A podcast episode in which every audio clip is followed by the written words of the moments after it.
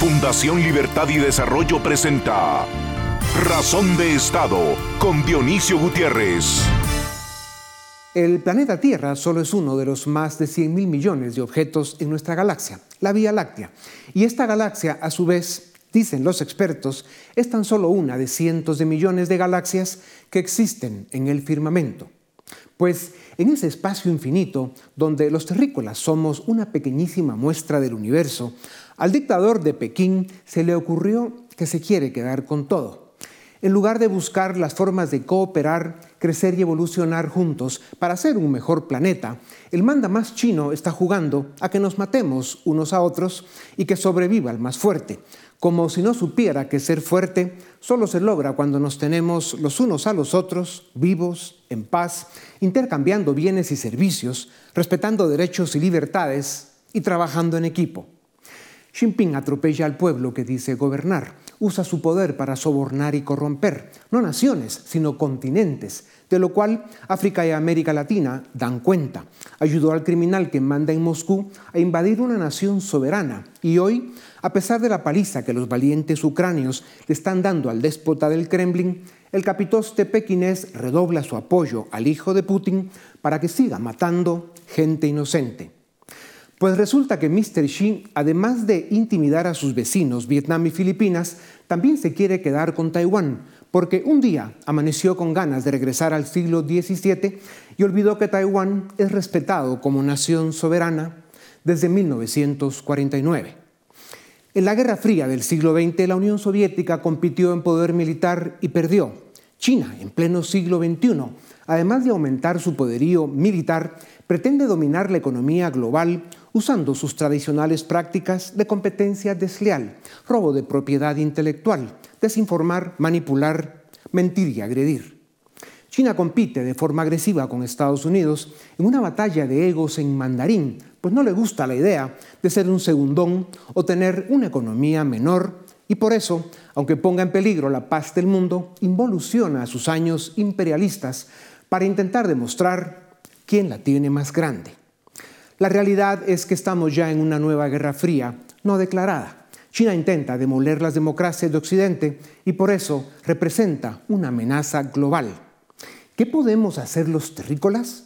Si la cosa se complica, de verdad, ir buscando otro planeta. A continuación, el documental En Razón de Estado. Con el siglo XXI, China irrumpió en el mundo como una potencia económica. En 22 años, su Producto Interno Bruto se multiplicó por 15 y pasó de un 3 a un 18% su peso en el Producto Interno Bruto Mundial. Bajo el tercer mandato de Xi Jinping, además de relevancia económica, China pretende llegar a ser la potencia política y militar dominante del planeta. Desde hace pocos meses, Xi está de mediador entre Arabia Saudí e Irán para restablecer el diálogo entre dos viejos enemigos. Más recientemente, se atrevió a presentar un ridículo e inaceptable plan de 12 puntos para terminar el conflicto en Ucrania.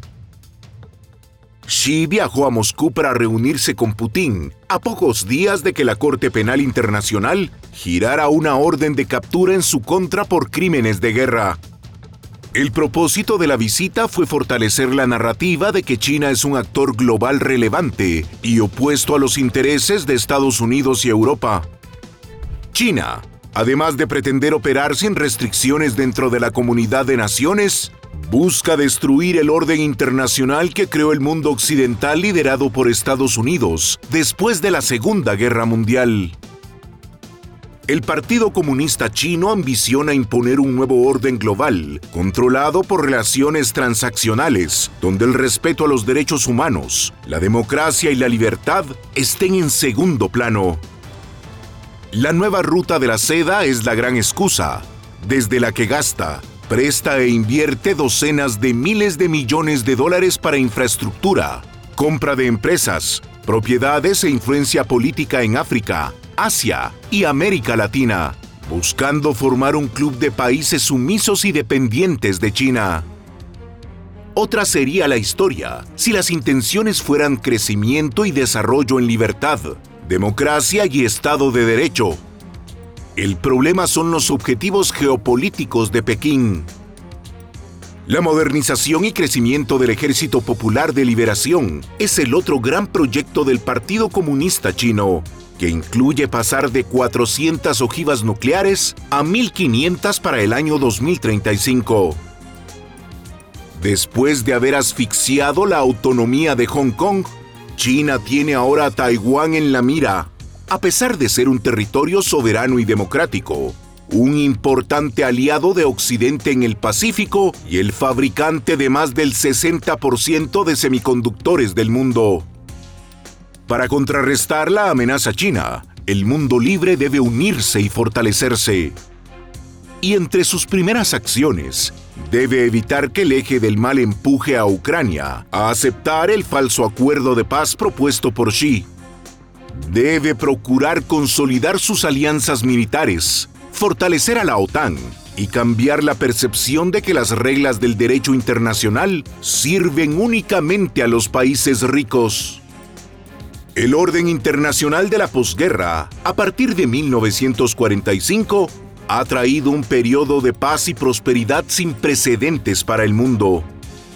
Es responsabilidad y obligación de los líderes políticos y las élites de Occidente hacer los ajustes y esfuerzos necesarios para lograr que la libertad, la democracia y el Estado de Derecho se impongan a la agenda autoritaria e iliberal que se propone desde Pekín, Moscú y Teherán. A continuación, una entrevista exclusiva en Razón de Estado. Con el 18% de la población mundial, el 16% del Producto Bruto y el 6.4% del territorio del planeta, China es un importante socio económico para muchos países occidentales, pero también es el cómplice perfecto para los gobiernos más corruptos y dictatoriales del planeta. La estrategia de China se basa en una combinación de pragmatismo económico y una política de expansión de poder e influencia a cualquier costo. Su objetivo es ganarle a Estados Unidos y dominar el mundo. China está invirtiendo sin límites en inteligencia artificial, robótica, 5G armamento cada vez más sofisticado, incluyendo misiles balísticos intercontinentales, drones y soldados mecánicos. Estas inversiones son vistas como una amenaza a la paz y la seguridad del mundo. China es la razón por la que Putin no ha caído en Rusia. Para hablar de las acciones y los planes, eh, las intenciones y las amenazas que mm, China representa para Occidente, tengo el gusto de presentarles a Oscar Vara, doctor en teoría económica e historia del pensamiento económico. Trabaja en el diseño de propuestas estructurales para temas institucionales. Es autor de libros sobre política internacional, uno muy importante sobre Rusia que les recomiendo y tiene un canal en YouTube. Doctor Vara, bienvenido a Razón de Estado. Iniciemos con Rusia. Xi Jinping visitó a Putin en el Kremlin hace unos días para consolidar su relación, pero dado el desprestigio internacional de Putin por la cobarde invasión a Ucrania y también por ser un tirano corrupto y asesino, ¿qué gana Xi con esa relación? ¿Cuál es, según tú, eh, su verdadero objetivo? Bueno, consigue lo que todos sabemos, que ahora mismo Rusia es, en cierto modo, un país vasallo de China porque si no puede Rusia vender sus recursos naturales y sobre todo la energía a la Unión Europea, tiene que buscar un cliente alternativo y un cliente que sea suficientemente potente. Pero como China tampoco quiere toda la energía que compraba la Unión Europea, ahí tiene una palanca, obviamente, para poder presionar a Rusia y tenerla, en cierto modo, por debajo de ella y, por, lo, por lo tanto, a su voluntad. El apoyo de China a Rusia también se da para provocar a Estados Unidos. Eh, su rival número uno, pero China no ve a Europa como a un enemigo frontal todavía. ¿Qué dice Europa de esto? ¿Están conscientes los europeos de las intenciones imperialistas de China? Durante mucho tiempo China parecía solamente la manera de obtener productos muy baratos, pero es verdad que China es mucho más y recientemente la Unión Europea, a través de su comisión, ha designado a China como un competidor estratégico. Por lo tanto, ya no tenemos la visión de China como un partner, como un eh, colega, como un socio, sino como alguien que compite con nosotros.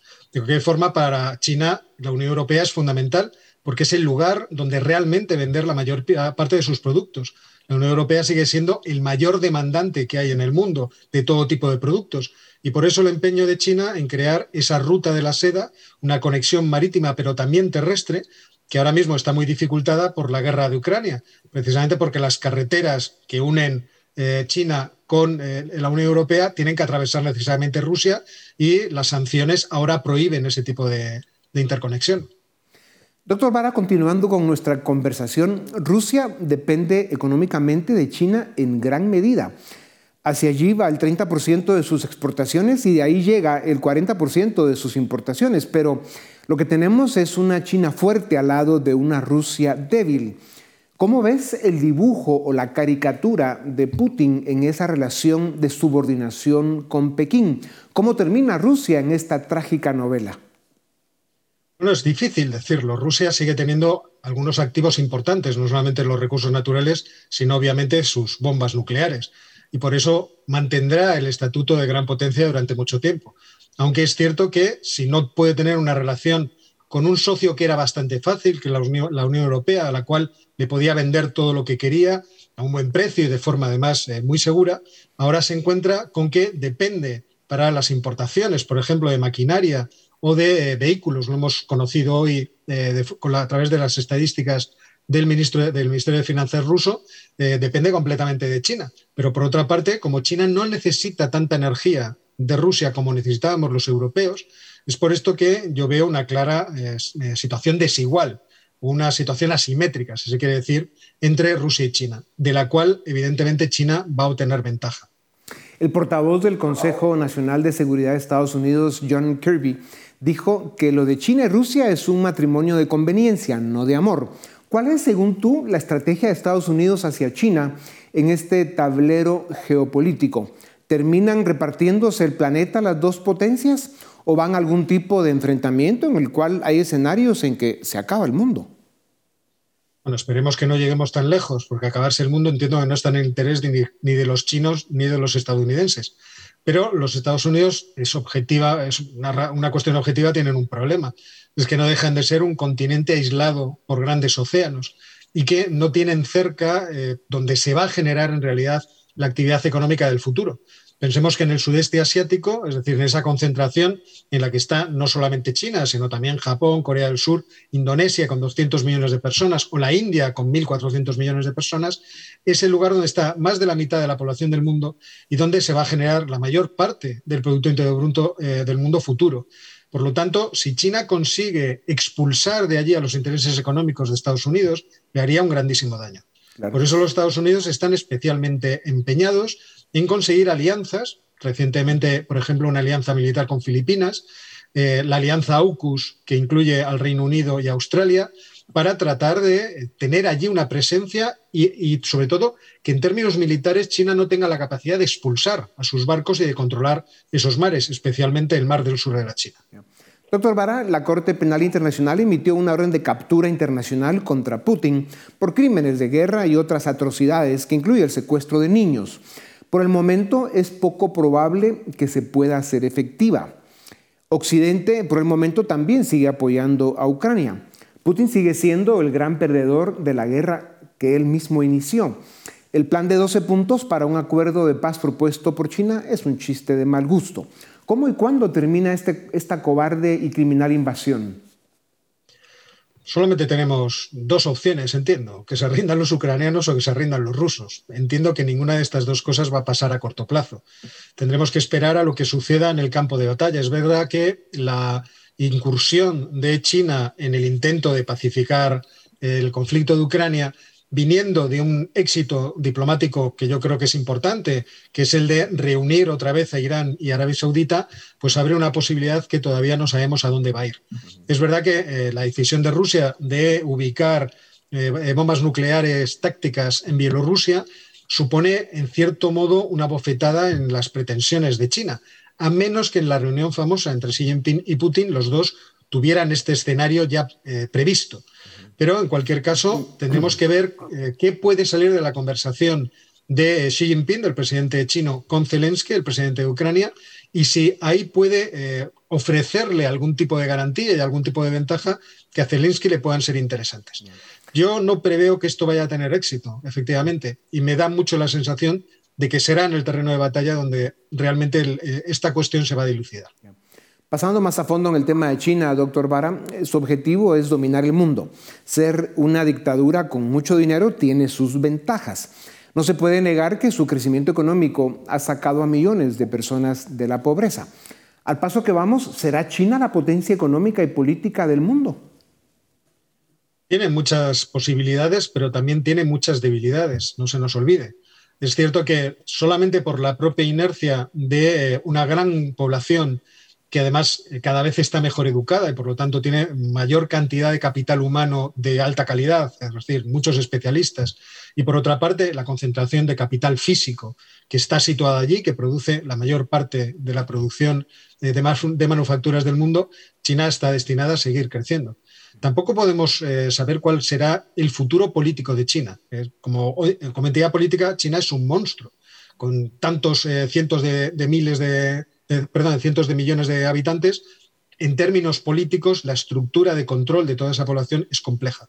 Entonces, no podemos descartar que en algunos momentos se puedan producir eh, llamamientos o deseos democráticos por parte de la población china.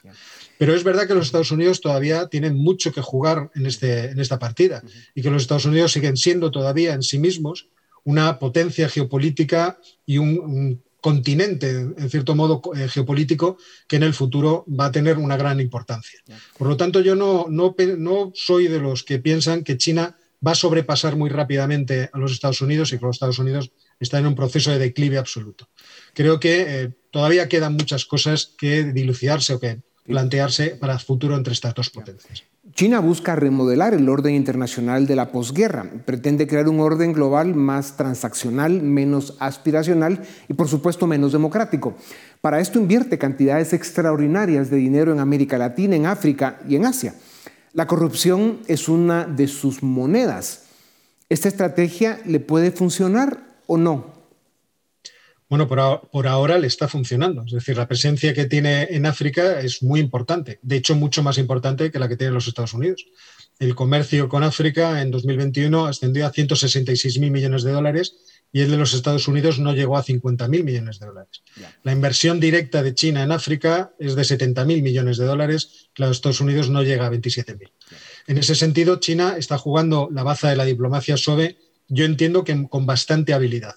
¿Qué le permite eso? Principalmente le permite estar en buenos términos con los países africanos que tienen grandes recursos naturales que la maquinaria productiva de China necesita de forma imperiosa.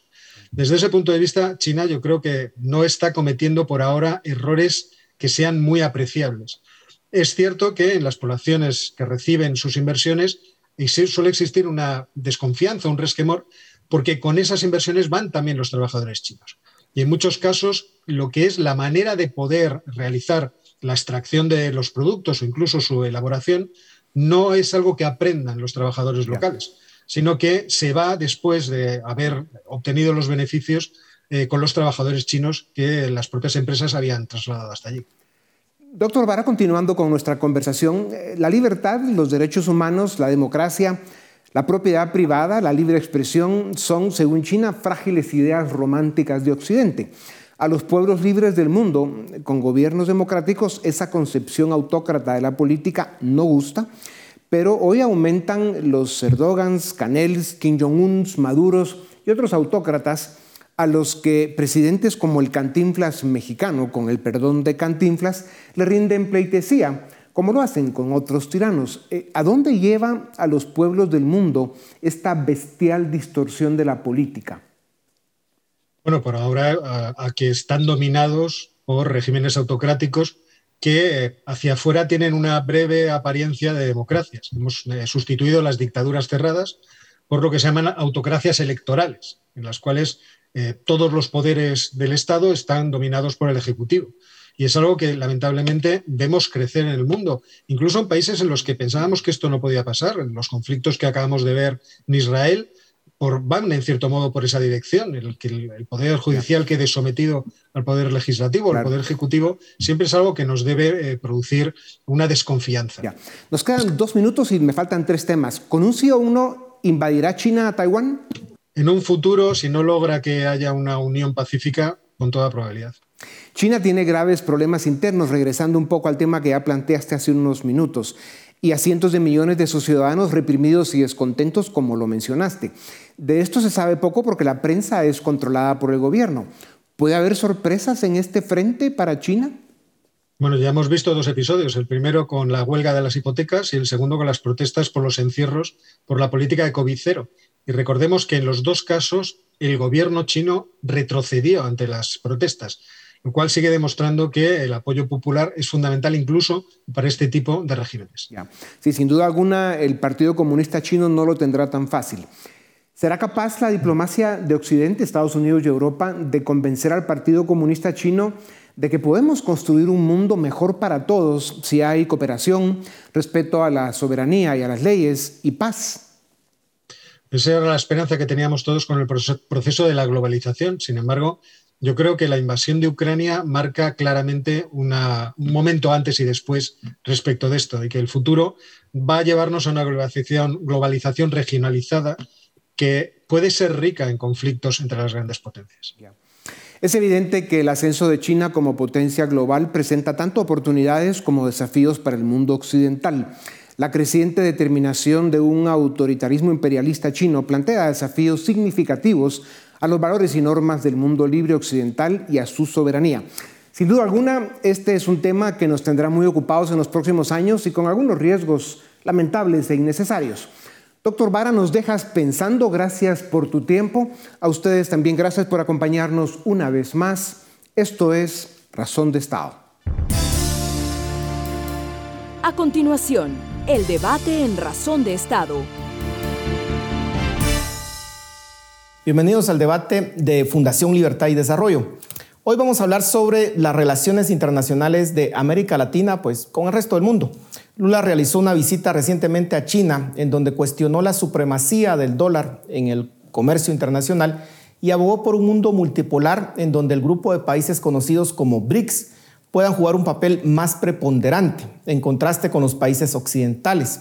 Estamos viviendo un nuevo ciclo de, reconfiguración en las relaciones internacionales de América Latina. Para responder esa pregunta contamos con dos expertos. Stephanie Enaro, internacionalista, analista en varios medios internacionales, cuenta con una maestría por la King's College London en Inglaterra. Y Luis Peche Arteaga, también internacionalista, consultor político y cuenta con un magíster por la Universidad Camilo José Cela. A ambos muchas gracias por acompañarnos en esta noche. Stephanie, iniciemos contigo. Em, hablemos sobre la visita de Lula a Xi Jinping. Estamos viendo un relanzamiento de Brasil en la escena internacional y qué consecuencias tendría para la región, sobre todo porque el predecesor de Lula eh, pues parecía que había aislado a, a Brasil de todo ese contexto internacional. ¿Cuál es tu visión? Bueno, antes que nada, muchas gracias por la invitación, Paul. Qué gusto estar con ustedes nuevamente. Creo que es importante ver el mensaje que Brasil está enviando en este momento al mundo. Brasil quiere regresar a la escena internacional de manera muy fuerte, quiere retomar el liderazgo que perdió durante la gestión de Bolsonaro en América Latina y por eso está incurriendo en viajes internacionales. Eh, su visita a China es un claro indicador de la fortaleza que tiene el país asiático en su país. Hay que recordar que en el sur del continente China comercia más con los países que Estados Unidos y la visita de Lula a Brasil claramente lo refuerza. Ahora también hay que ver que el mundo se está reconfigurando. La guerra en Ucrania pues, después de algún tiempo será conocida como la madre del nuevo sistema internacional en donde China, Estados Unidos, Rusia y Europa como bloque serán actores dominantes que nos hablarán del inicio de un mundo multipolar en donde en este momento estamos viendo que se reconfiguran las fuerzas. Luis, en esa misma línea vemos que China está queriendo presentarse al mundo pues como un nuevo líder y para ello se presenta como el nuevo mediador en Medio Oriente, anotándose ya algunos éxitos. ¿Qué tanto se espera que crezca la influencia de China en América Latina? Ya la tiene, pero ¿podría crecer aún más? Sí, hola, buenas tardes. Eh, un saludo para tu audiencia y para ti, Paul. Eh, la verdad es que China es una potencia en crecimiento eh, que ha venido utilizando su influencia en los últimos años. en primer lugar, lo utilizó de forma económica. Utilizaron todo su arsenal económico para financiar proyectos en la región en medio de recesiones de las economías latinoamericanas China daba dinero, eh, préstamos bastante llamativos para los gobiernos de la región y a cambio de eso, pues claro, evidentemente tenía, eh, no digamos lealtades, pero sí preferencia en el trato hacia estos países de la región. Eso ahora lo está buscando extrapolar ya a un tema mucho más político. De hecho, en esta visita de Brasil, de, Lula a, China, una de las principales propuestas es que China fuese mediador del conflicto entre Ucrania y Rusia, trasladando a este país, a proyectar la imagen de China como el gran mediador de los conflictos internacionales. Y esto no es indiferente a los Estados Unidos, quien reclamó esta postura de Brasil. Entonces, digamos que es una forma de eh, llevar a esa, esa imagen de China como el gran actor universal o uno de las grandes potencias eh, universales en la resolución de conflictos y uno de los grandes, digamos, tomadores de decisiones sobre hacia dónde va la geopolítica internacional. Stephanie, eh, los BRICS, ese grupo de países emergentes que sonaba mucho hace década y media, pues simplemente dejó de sonar en su momento. Eh, pareciera que esa cohesión que tuvieron en el pasado se había roto. Sin embargo, en esta visita de Lula a China, eh, este fue uno de los proyectos que se discutió. Pareciera que está resurgiendo esa idea con una China mucho más determinada a ejercer su influencia global. ¿Qué tanto éxito tendrá este grupo de países en desafiar la influencia del conglomerado de países occidentales? Me parece muy acertado lo que estás diciendo, Paul, y creo que es importante notar en ese sentido que para el 2030 se espera que la economía de China sea más grande que la de Estados Unidos. En ese sentido es que este bloque liderado por China agarrará pues mayor fortaleza en el sistema internacional y esto hay que entender en un contexto en donde la globalización eh, que en gran medida ha sido diseñada por la arquitectura de la paz trazada por Estados Unidos después de la Segunda Guerra Mundial, está cambiando de forma. Hoy esa globalización por la pandemia y por la guerra en Ucrania se está volviendo una regionalización y este tipo de acuerdos serán cada vez más comunes porque ya los países necesitan tener una mayor seguridad de su cadena de suministro y darle fuerza a este bloque definitivamente es una medida auspiciada por China, por Rusia y por Brasil, que quieren regresar a la escena internacional de manera dominante a través de este bloque. Luis, en la medida que China y sus aliados aumenta esa influencia en el mundo, ese poderío económico que lo ejerce eh, en, una, en, una, influencia política, eh, ¿qué se esperaría con la que suceda con la democracia en el mundo?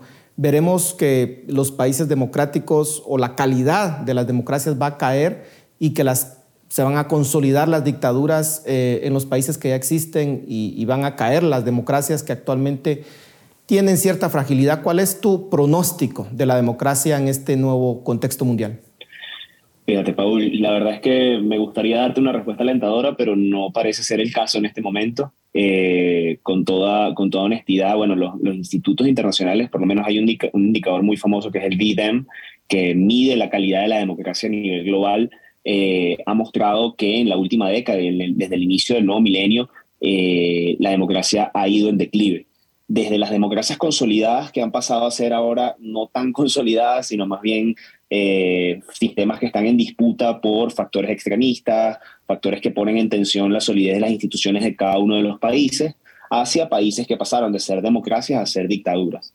Eh, lamentablemente eh, en la región hay, hay tres dictaduras en este momento, está la de Cuba, está la de Nicaragua, está la de Venezuela.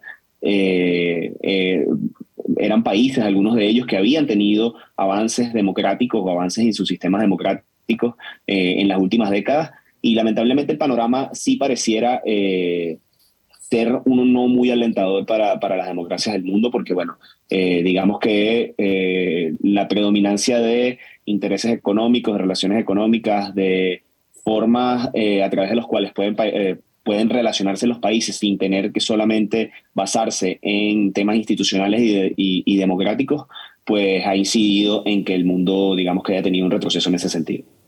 Stephanie, hablemos del otro gigante de América Latina que es México, que tú conoces muy bien. Eh, ¿Qué papel está jugando México en esta nueva reconfiguración del orden mundial? Eh, ¿Cuál ha sido el papel de AMLO? Eh, sobre todo porque tienen, por supuesto, comparten con Estados Unidos miles de kilómetros de frontera y, y lo natural es que Estados Unidos siga manteniendo esa influencia, pero podría eventualmente cambiar las relaciones de México y acercarse más a China y a ese bloque de países que desafían a Occidente en estos momentos. Me parece que eso sería algo que no se podría lograr en un futuro próximo. La economía mexicana y la de Estados Unidos están muy ligadas. Un poco más del 80% de las exportaciones de México se van hacia Estados Unidos. Ahora bien, el papel de México es estratégico porque si bien México es parte de Norteamérica, tres cuartas partes del territorio están en América del Norte y solo un cuarto en América Central, México es este puente que une a dos culturas, la latinoamericana con la anglosajona que habita en el norte del continente. En este momento tenemos un gobierno de izquierda que tiene la retórica de levantar la voz eh, en nombre de, de los oprimidos y hacerle contrapeso a Estados Unidos. No obstante, esto no va más allá de las palabras porque en los hechos la simetría de la relación misma hace que México no tenga mucho margen de acción. Ahora, también hay que notar que México está jugando con sus cardinalidades, está volteando a ver a la cuenca del Pacífico y también está intentando acercarse más a Europa y siempre deja la puerta también abierta a Cuba para poder eh, de alguna manera tener con qué negociar entre Estados Unidos. Cuando algo falla con Estados Unidos, México voltea y dice, bueno, ahí también está China si Estados Unidos no quiere resolver. Entonces, hasta ahorita creo que la cercanía con China o con otros países sería usado como eh, estrategia de negociación, además de que hay una cierta rivalidad porque México es un país manufacturero que está intentando que las empresas que han decidido dejar China por la pandemia se vengan a México y en este momento somos de alguna manera rivales económicos. Luis, hablemos un poco de las estrategias que ha utilizado Estados Unidos para ser el policía del mundo. Hablemos esencialmente de las sanciones que ha aplicado Estados Unidos a varios países em, en diversas geografías, como una forma de ejercer ese papel de policía en el mundo. Pareciera que esa estrategia ha fracasado y además ha sido contraproducente porque le ha hecho perder influencia en el mundo. El caso más reciente es como Rusia ha estrechado más sus lazos comerciales con China eh, y simplemente se ha desconectado del resto de Occidente. ¿Debe replantearse Estados Unidos esta política? ¿Debería eh, de alguna forma abandonar este tipo de estrategia como una forma de influir en las relaciones internacionales? ¿Cuál es tu evaluación al respecto? Paul, la verdad es que creo que ha habido el, principal error que ha cometido Estados Unidos a la hora de plantear eh, el tema de las sanciones es verlas como una estrategia y no como una táctica. Eh, la, las sanciones son una acción que puede ejercer eh, los Estados Unidos o cualquier otro Estado de forma unilateral y de forma soberana para conseguir un objetivo. Y creo que lamentablemente parte de la política norteamericana ha confundido y ha llevado hacer de las sanciones el centro de la estrategia a través de la cual intentan llegar al objetivo que buscan. Y lamentablemente, o la bibliografía o lo que se ha conseguido sobre las sanciones es que son políticas que eh, los estados logran adaptarse luego de pasar un tiempo, es decir, eh, luego de X cantidad de tiempo, seis meses, un año, tres años, la cantidad de tiempo que sea, eh, los gobiernos logran conseguir formas de sortear las sanciones, bien sea consiguiendo nuevos aliados a través de los cuales se, se hacen comercio y evaden estas medidas por parte de, emprendidas por parte de los Estados Unidos, o buscando nuevas formas de, de relacionarse con los estados. Entonces, lamentablemente sí, ha sido, digamos que una forma, no sé si miope es la palabra, pero digamos que sí insuficiente para lograr sus objetivos, porque, eh, digamos, al no complementarlos con otras acciones que ayuden a, hacer de esto una política sostenible y que lleve a, la consecución de los objetivos, pues la verdad es que lo que ha hecho es más bien aislar a este país, a los Estados Unidos, de las oportunidades de comerciar con otros. Entonces, sí, la verdad es que es complicado, eh, es un tema que obviamente eso, eh, se basa en soberanía y que se basa en, en, otros factores que la verdad no se cuestionan, pero sí se debe revisar, eh, digamos, los resultados que han, que han logrado. Stephanie, el mismo planteamiento para ti. ¿Debería Estados Unidos y los países occidentales abandonar esa política de sanciones? Porque, ya lo decía Luis, al final simplemente terminan aislándose ellos mismos del resto del mundo. Sí, definitivamente creo que es tiempo de ver los sucesos globales desde, única, desde una óptica diferente. Las sanciones no han demostrado ser efectivas en ningún caso, no han sido capaces ni de mejorar la economía, ni de acabar con prácticas desleales, ni tampoco han sido capaces de acabar con dictadores.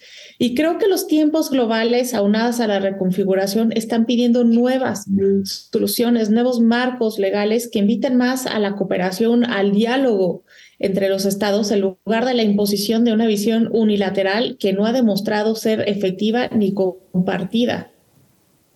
Ahora, Luis, eh, ¿puede el, mundo vivir esa multipolaridad a la que vamos en condiciones pacíficas? ¿Es posible que las grandes potencias colaboren y convivan en paz o el conflicto es inevitable?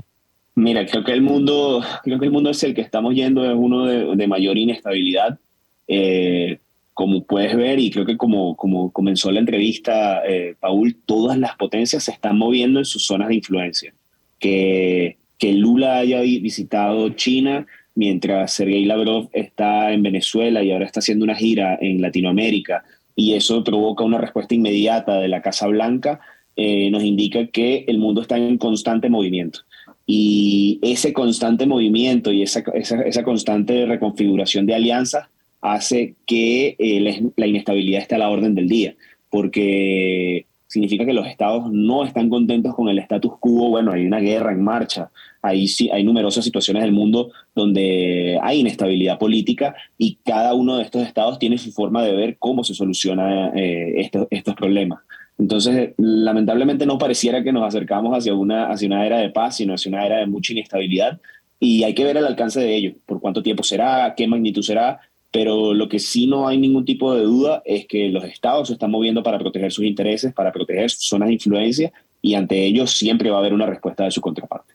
Esteban, y tú ya nos dabas un dato de cómo China en la próxima década va básicamente a quitarle ese primer puesto a Estados Unidos como la economía más grande del mundo.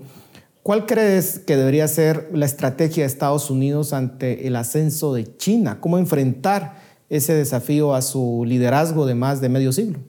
Bueno, lo primero que tiene que hacer Estados Unidos es asegurar sus áreas naturales de influencia. En ese sentido es que el Tratado de Libre Comercio entre México, Estados Unidos y Canadá cobra especial relevancia porque de alguna manera nos, nos incluye en una especie de federación norteamericana que ya funciona así en los hechos y que también asegura que ninguna de las partes tenga un tratado de libre comercio con China. De hecho, el capítulo 32 prohíbe establecer relaciones comerciales con una economía que no sea considerada de libre mercado y esto entre líneas se le China. Así que de esa manera Estados Unidos ya está asegurando su zona de influencia natural.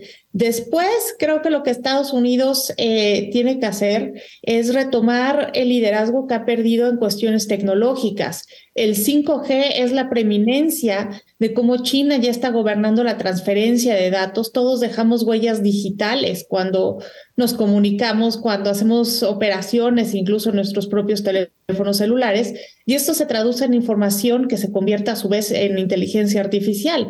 Ahí es donde China lleva la delantera y que Estados Unidos debe de esforzarse en desarrollar otros medios alternativos para que China no sea el país que ahora eh, controle toda la información. Además de esto, creo que eh, Estados Unidos eh, debe de enfocarse en el comercio marítimo a, través del Atlántico para evitar que China pueda avanzar en estas zonas y lograr de alguna manera controlar los famosos choke points que pondrían en dificultades comerciales a los Estados Unidos.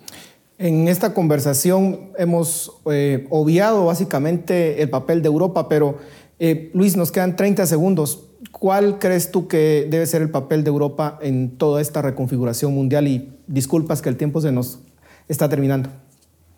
No, no, no, no hay, no hay problema. Europa tiene una situación muy compleja porque enfrenta dos principales problemas. La influencia de Rusia, que es un Estado muy eh, ambicioso, por decirlo de alguna forma, que ya está mostrando sus garras a nivel político y económico con la situación de Ucrania y el manejo del gas. Y el segundo es su propia situación interna. la, existencia de la Unión Europea como bloque y sus métodos internos hace que sea muy difícil llegar a acuerdos y eso hace que sea muy difícil mantener como un bloque operativo que pueda estar a la par de estados que solamente dependen de sus instituciones para, para actuar, como lo es China, Rusia, incluso los Estados Unidos. Bueno, se nos ha terminado el tiempo, pero muchísimas gracias a ambos por el análisis que nos han brindado esta noche. Esperamos tenerlos pronto nuevamente para darle seguimiento a estos temas que sin duda alguna van a ser noticia, como ya decían ustedes, en un mundo mucho más volátil y menos, mucho menos predecible. Así que muchas gracias a ustedes en casa, muchas gracias por su atención. Nos vemos la próxima semana. Razón de Estado con Dionisio Gutiérrez es una producción de Fundación Libertad y Desarrollo.